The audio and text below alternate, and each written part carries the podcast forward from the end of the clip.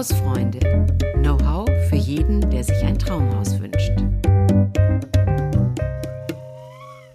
Heute ist wieder Hausfreundetag. Know-how für jeden, der sich ein Traumhaus wünscht. Mm, und heute wünschen sich zwei ein Traumhaus. Ich rede nämlich mit Martina Görnemann über das Zusammenziehen und Zusammenwohnen und dass es wahrscheinlich nur mit Kompromissen geht. Herzlich willkommen, Martina Görnemann. Danke, ich bin wie immer gerne hier. Martina Görnemann ist äh, Journalistin, hat sich ganz, ganz viele Jahre mit dem Wohnen und Einrichten beschäftigt, hat einen eigenen Blog, viele Bücher geschrieben. Und das Thema Zusammenziehen äh, ist ja ein schwieriges, oder? Ganz eindeutig, aber ohne Kompromisse geht gar nichts im Leben und beim Wohnen schon gleich zweimal nicht. Ich habe irgendwann mal den, den Satz geprägt, äh, Kompromisse machen ist besser als alleine frühstücken. Ähm, okay. Und da ist tatsächlich was dran. Also wenn man die harte Kante fährt, glaube ich, ist es äh, für eine Beziehung wirklich schwierig. Mhm. Das ist ja ein Thema, zunächst mal freut man sich ja. Ne? Man zieht zusammen und äh, schmeißt zwei Haushalte zusammen. Das ist mal das Nächste. Da kommen zwei Möbel, da kommen viele Erinnerungen aus beiden Seiten. Da kommt viel zusammen. Also nicht nur, dass man sich ähm, entscheiden muss, äh, weiß ich nicht, welche Farbe die Wände haben soll oder welche Vorhänge wir toll finden gemeinsam. Es kommt ja auch viel mit. Und ich glaube, das ist das Erste, worüber man sich ein bisschen klar werden muss. Ich glaube, man kann tatsächlich gleich von Anfang an ein paar ähm, Juckepunkte umschiffen. Wenn man sich darüber im Klaren ist, dass die später zu, zu Konflikten führen können, kann man die von vornherein versuchen zu umschiffen. Ich sage mal ein Beispiel, Klassiker genug Ablagefläche im Bad äh, schaffen. Absoluter Klassiker. Weil wenn da bisher, je nachdem, also wenn die, die, die Dame zum Herrn zieht, wenn da bisher halt wirklich nur genug Platz war für den Zahnputzbecher und äh, was weiß ich, die Ablage für die Armbanduhr abends, dann ist das definitiv zu wenig, wenn da eine Frau einzieht. Das klingt nach Plattitüde, ist aber nicht so, sondern es ist ganz wichtig, sich später hier nicht zu streiten. Also würde ich an der Stelle immer empfehlen, ein neues äh, Surrounding um den Spiegel herzustellen, damit da einfach genug Platz ist. Oder ein schönes Regal. Zum Beispiel, ja, absolut, absolut. Und ich meine, Frauen haben ja eh, das muss man auch so sehen und ich finde, das ist auch schön, haben ein Fable für Badezimmer. Und da soll es ja auch schön sein, aber es muss eben auch genug Platz sein. Wenn einer immer das Gefühl hat, er wird in die Ecke gedrängt, dann kann man in der Liebe Meinblüte noch sagen, ach, das macht ja nichts. Aber wenn dann irgendwann mal der Alltag eingekehrt ist, dann fängt es einen tierisch an zu stören. So, jetzt waren wir schon im Bad. In welchen Raum gehen wir denn jetzt? Ähm, nehmen wir mal das Schlafzimmer gleich.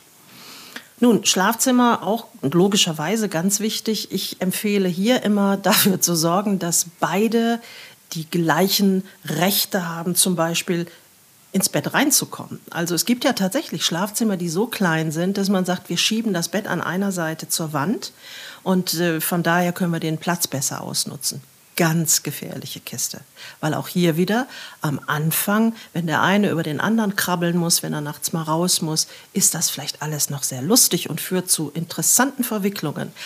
Aber irgendwann nervt es kolossal, wenn einer derjenige ist, der immer hinten übers Fußende raus muss oder den anderen nicht stören will, wenn der schläft.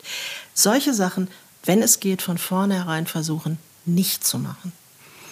Auch ein guter Tipp. Gerechtigkeit. Das ist jetzt, glaube ich, so ein Stichwort auch. Ähm, das gilt für, für viele Räume. Ähm, Gerechtigkeit. Ähm, Badewanne mal mein Stichwort. Ja, Badewanne, wenn man. Ich meine, sie muss groß genug sein. Das so ist, mal die. So ist ne? es. Das macht ganz sicher. Zu zweit baden ist eine tolle Sache. Aber denken Sie mal, jede Badewanne oder die meisten, die wir persönlich kennen, hat den Stöpsel auf einer Seite. Das heißt, mathematisch, wenn zwei in der Wanne sitzen, sitzt einer auf dem Stöpsel. Und das ist auch nicht gerecht. Außer man sagt jedes Mal, man macht sich eine kleine Liste und sagt, letztes Mal warst du, diesmal ich.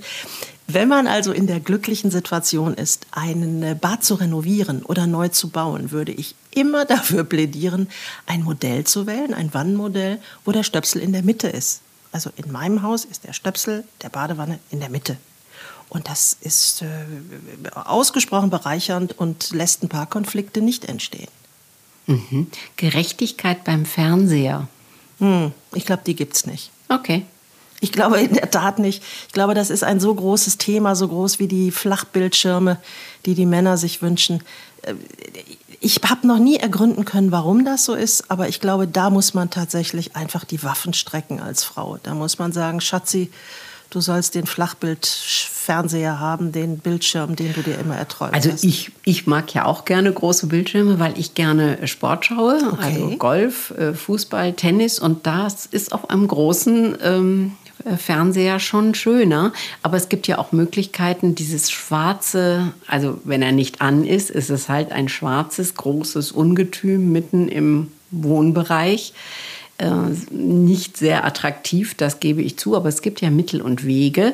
Und ähm, liebe Zuhörerinnen und Zuhörer, wenn Sie schon öfter Martina Görnemann bei mir im Podcast gehört haben, dann wissen Sie, dass Martina Görnemann für alles eine Lösung hat, eine günstige. Wie kann man denn so ein schwarzes Ungetüm was wirklich die meiste Zeit tagsüber stört, weil es gar nicht an ist, weil es nur abends anstellt oder mal nachmittags, wie gesagt, zum Golf schauen oder Fußball schauen. Was macht man damit? Ausnahmsweise nicht weiß streichen. ist ja sonst meistens der Tipp der Wahl von mir, aber da würde ich dann doch davon abraten. Ähm, ich glaube tatsächlich, man muss dann zwei Dinge. Man muss ein bisschen tiefer in die Tasche greifen, weil die Apparaturen, die wirklich besonders hübsch aussehen, sind meistens auch die, die man nicht so gerade in irgendeinem Sonderangebot kriegt. Die sind dann teurer. Äh, wenn einem das das wert ist, dann sollte man da vielleicht auch wirklich ein bisschen mehr investieren. Und ich finde, was, was dann wirklich hilft und die Größe ein bisschen umschmeichelt, wenn das so ein, ein Riesending sein soll, den Fernseher wirklich in die Wand zu montieren. Und wenn man die Möglichkeit hat, die Auslässe gleich so zu machen, dass da nicht so ein Kabelgedöns runterhängt. Das ist zum Beispiel eine gute Lösung.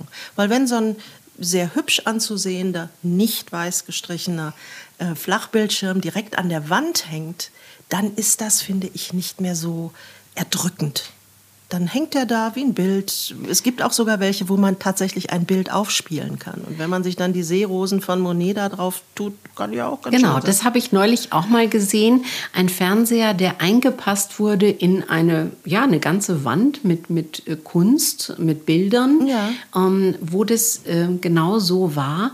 Und da war ich doch recht erstaunt. Mhm. Also das finde ich auch eine schöne Idee. Das kann man, wie Sie sagen, man kann auch noch Bilder drumherum, wie eine, eine Galerie. Man kann Familienbilder drumherum machen und in die Mitte die gesamte Familie auf dem Bildschirm. Das finde ich ist eine, ist eine schöne Sache. Aber dazu würde eben auch gehören, dass man von vornherein, wenn man die Möglichkeit hat, an die Auslässe denkt. Mhm. Also nicht die Kabelgeschichte von unten hoch, sondern der hängt dann da wirklich clean wie ein Bilderrahmen. Gut, wir sind ja beim Thema Zusammenziehen und Zusammenwohnen und äh, möglichst konfliktfrei. Mm, ich habe am Anfang schon gesagt, jeder bringt ja, auch wenn man eine neue Wohnung gemeinsam bezieht, also alles no neu sozusagen gestalten kann, bringt ja jeder sein Päckchen mit in die Wohnung.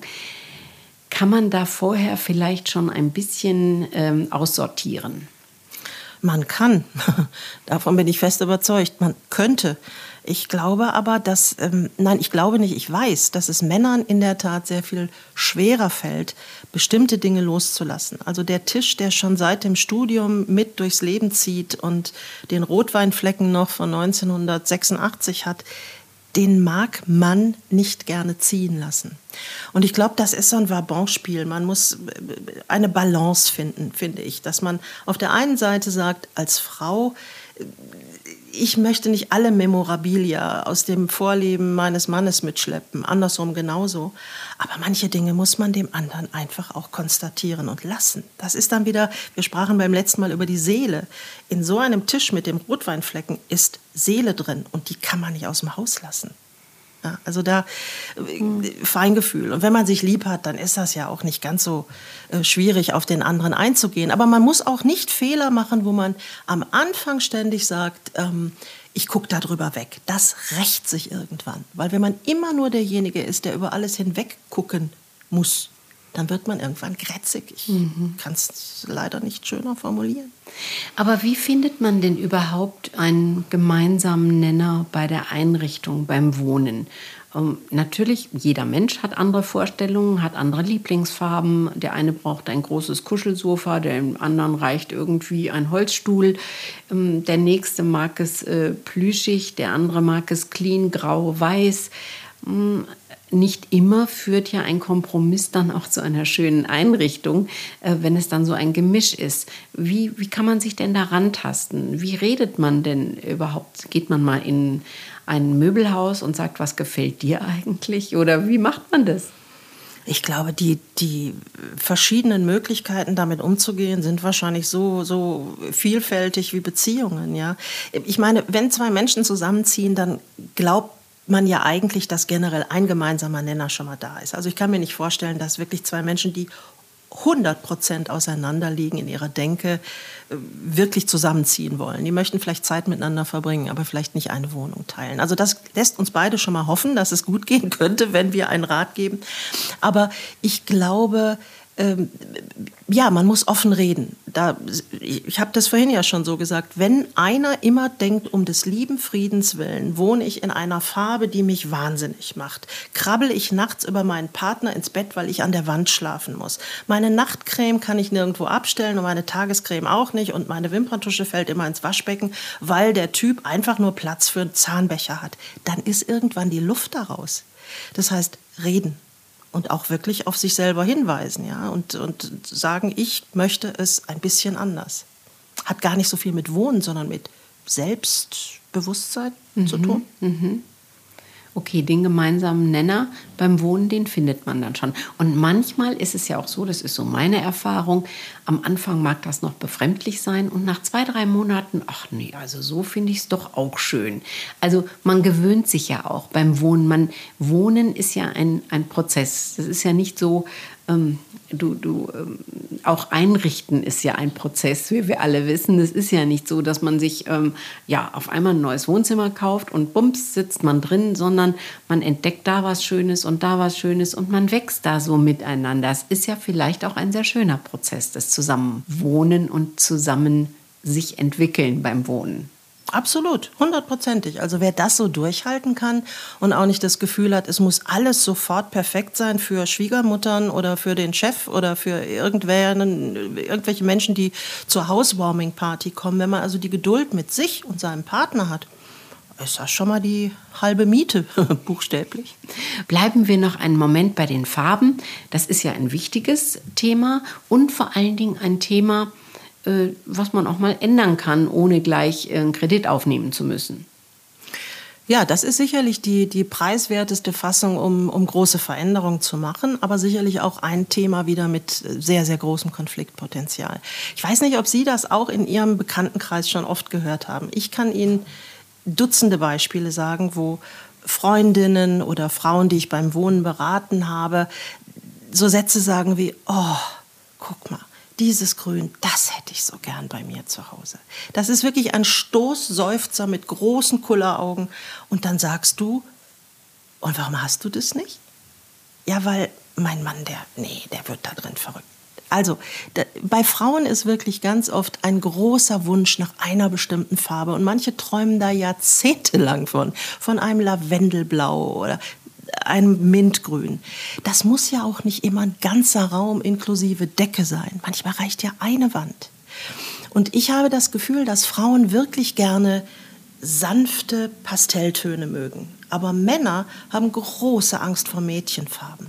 Okay. Und ich kann das auch verstehen. Also keiner möchte in so einer Lollipop-Bude wohnen. Wenn er, eigentlich niemand. Auch Frauen wollen wahrscheinlich gar nicht diese Eiscremefarben. Sondern ein gutes Pastell. Und ich habe eine Lösung für mich gefunden, die ich auch immer wieder gerne weitergebe. Es gibt Museumsfarben. Also man kann bei vielen Herstellern, die tolle Farben mischen, auch da mal nachfragen. Ähm, ich habe es gerade wieder gesehen, ich war in Wien in der Albertina. Da sind sehr viele Farben pastellig gestrichen. Und das sind tatsächlich Museumsfarben. Die sind nur erwachsener als die Lollifarben, die man sonst so gemeinhin sieht. Das ist dann nicht ein Schepperrosa, sondern das ist ein Rosa mit Anteilen von Schwarz. Und dadurch wird so ein Pastell erwachsen mhm. und macht wirklich Spaß. Und da kriegt man auch manchmal gerne mal den Gemahlsgatten dazu zu sagen, schau mal, das ist wirklich lebbar. Und man muss ja auch sagen, wenn es wirklich gar nicht passt, dann ist es ja mit einem überschaubaren Aufwand auch wieder zu ändern. Richtig. Ja, das, man kann auch tatsächlich sich mal trauen und sagen, komm, ich mache das mal und dann, wenn es dir gar nicht gefällt, Schatzi, dann machen wir das an einem Wochenende wieder weg. Also den Mut kann man, glaube ich, machen. Ja. Mut zur Farbe ähm, mal auszuprobieren, das ist, glaube ich, kein Fehler. Das ist ein Samstagnachmittag, vielleicht, wo man eine Wand mal streicht und ein überschaubarer Aufwand von vielleicht 150 Euro, sag ich mal, vielleicht auch 200. Ja, und dann Flasche Sekt dazu, schön gemütlichen Nachmittag machen, finde ich gar nicht so schlecht. Mm, ich komme mal zu der Farbe Beige. Das ist ja immer so eine Farbe, also nicht ganz, man hat dann ein bisschen Farbe, ist ja nicht ganz weiß. Und äh, beige äh, klingt irgendwie immer so ein bisschen elegant. Äh, was sagen wir denn im Wohnbereich zum Thema beige? Also auch auf die Gefahr hin, dass ich mir Feinde mache, ich finde, beige zieht die Mundwinkel runter. Ich finde, beige macht wirklich schlechte Laune. Und eigentlich ist beige eine Farbe für Feiglinge. Also wenn einer oh sagt, ich, ich traue mich eigentlich nicht mal richtig eine Farbe anzufassen, ähm, dann nimmt er beige. Und äh, ich will nur nicht in Bausch und Bogen die Farbe beige verteufeln. Ich finde, wenn jemand ein Schloss hat und hat sechs Meter hohe Wände und oben weiße Stuckleisten, dann kann beige ziemlich gut aussehen. Dann fällt auch Licht durch sechs Meter hohe Fenster. Und dann ist beige nicht schlecht. Aber in den Wohnungen, in denen wir so üblicherweise oder Häusern wohnen, würde ich von beige abraten. Okay. Und wenn ich jetzt im Bad, wenn ich in eine Wohnung ziehe und beigefarbene Fliesen im Bad habe, die kann ich ja in einer Mietwohnung zumindest jetzt nicht einfach so rausreißen. Nee, Sie sprechen wahrscheinlich die wunderschönen Bahama-beigen Fliesen ja. an, oder? Die äh, hat es ja mal, auch die Badewanne war dann Bahama-beige, hat es alles mal gegeben.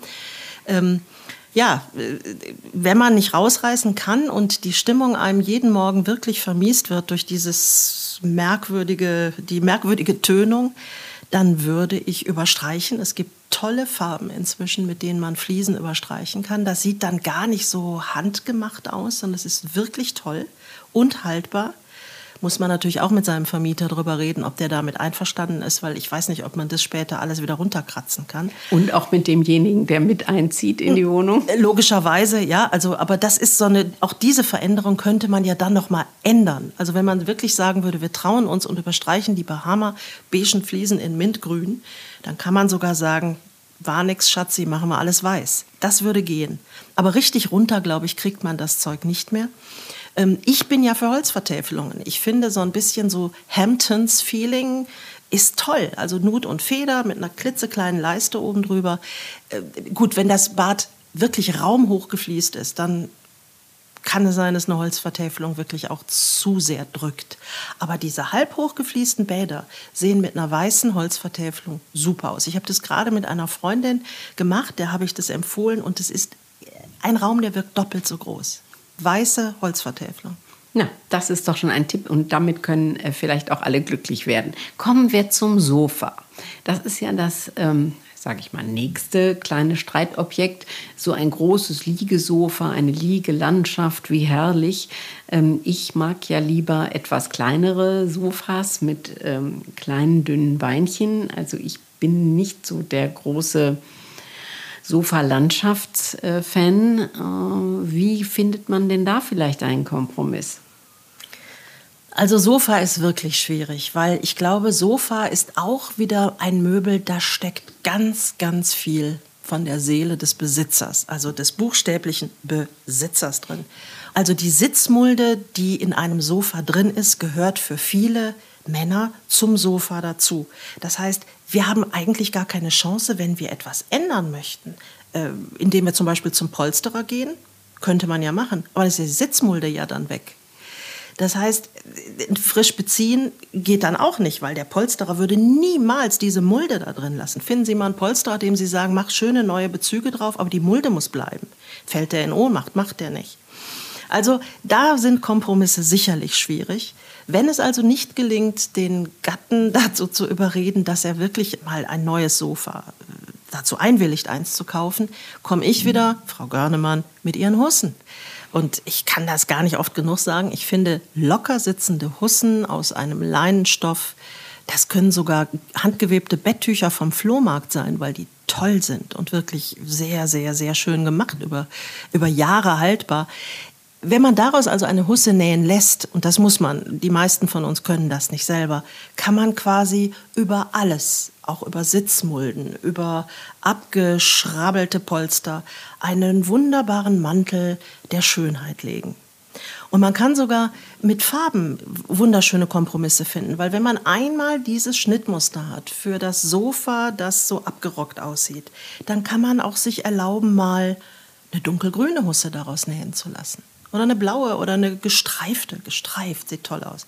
Und so kann man vielleicht tatsächlich dem Sofabesitzer seine Mulde lassen und auch die, die Ausmaße des Sofas aber trotzdem kann die Hausherrin sagen, ich kann damit leben. Das ist wirklich ein Kompromiss. Und wenn der, der Hausherr sagt, er möchte das nicht, dann sagen Sie einfach, die Görnemann hat es gesagt. Schieben Sie das auf mich und dann wird schon gut gehen.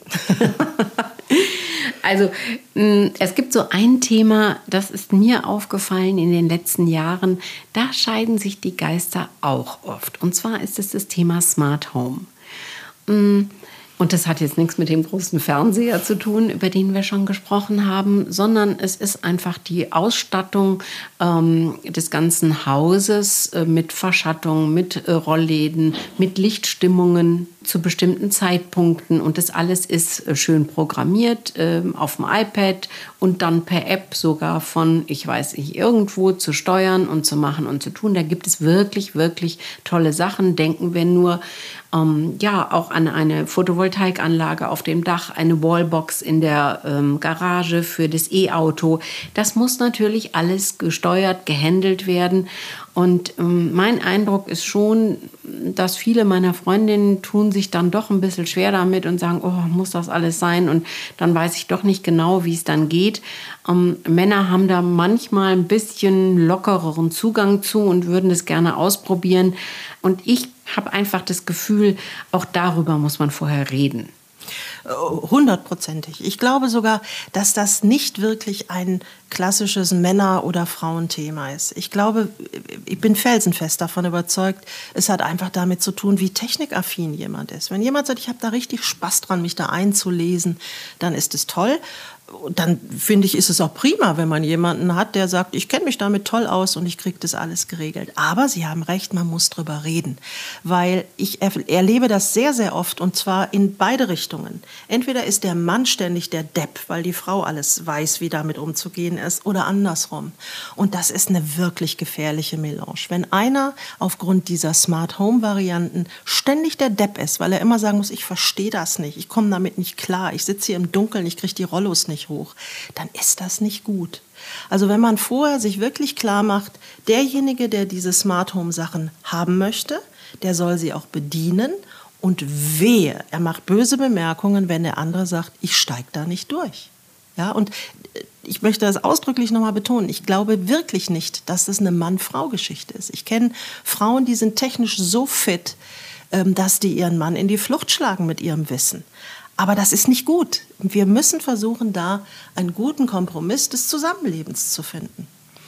Ein schönes Schlusswort. Schön und gut zusammenleben, das ist das, was wir allen natürlich wünschen. Und ähm, ja, vielleicht der grundlegende Tipp, äh, Martina Görnemann hat es gesagt, vielleicht wirklich vorher mal die einzelnen Punkte ein bisschen durchgehen und auch den Mut haben anzusprechen, was nicht so passt, äh, wo man am Anfang vielleicht noch generös drüber hinwegschaut, aber es wird ein Thema und dann lieber drüber reden und nach einem schönen Kompromiss suchen. Und wir, das ist ja eine Sendung der Kompromisse gewesen, muss ich sagen. Das ist doch toll. Wenn wir damit helfen konnten, Frau Miketta, machen wir das doch gern, oder? Das machen wir gerne. Also ganz, ganz herzlichen Dank, Martina Görnemann. Ähm, Sie finden viele Informationen über das äh, Wort Raumseele. Googeln Sie einfach mal, dann äh, finden Sie viele Sachen von Martina Görnemann, auch in ihren Büchern, die sie geschrieben hat. Äh, haben wir einen Titel parat? Ach Gott, Jetzt habe ich sie erwischt. es sind tatsächlich, ich glaube, es sind sechs Bücher über Wohnen. Und ähm, zu Hause ist ein Gefühl, war ein Titel zum Beispiel, den ich äh, ganz toll fand und immer noch finde. Und ja, ich habe noch einen, ähm, wer wohnen will, muss fühlen. Genau, einfach mal schauen. Da sind viele dieser Dinge, die wir besprochen haben, natürlich viel ausführlicher nochmal dargelegt. Wir haben hier ja gar nicht so viel Zeit und wir haben auch keine Fotos. Das ist beim Wohnen wirklich manchmal äh, bedauerlich, äh, dass wir Ihnen das gar nicht zeigen können, die Ideen. Aber dafür gibt es ja dann die Bücher, da können Sie gerne reinschauen.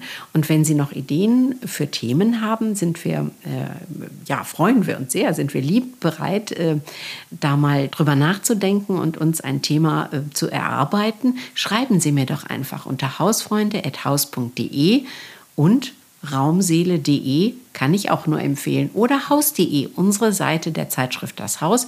Wir verabschieden uns, Gabi Miketta und Martina Görnemann. Tschüss.